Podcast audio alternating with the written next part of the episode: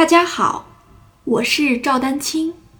二零二三年二胡公益课已开启，获取公益课视频，请添加我的微信号 y i n y u e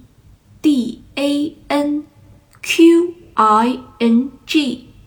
即音乐丹青的全拼小写字母。感谢大家支持。其实，在给初学者，尤其是讲里弦的这个运功的时候，我说中指和无名指的这个力量，你对吧？它和外弦的最主要的区别，这个每个老师都会提到，中指和无名指的力量要足够，就是要要勾弓毛，对不对？这个动作我告诉大家是百分之百有的，但是我就想请大家再想一下，你到底是勾这么多呢，还是勾这么多呢？对吧？很多同学这个初学就就把握不住这个度，这个当然我觉得也能理解啊，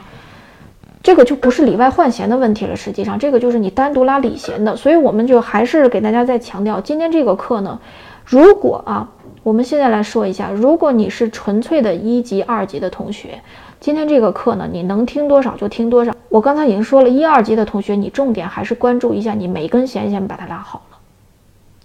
如果你是三级以上的同学，那今天这个课呢，就是连弓，至少是连弓换弦的这一部分你该听。有了手型和运功方向这个大的两个前提没问题的情况下，实际上就是你正常延续外弦，然后中指和无名指瞬间勾弓毛，并且你的运功速度保持均匀。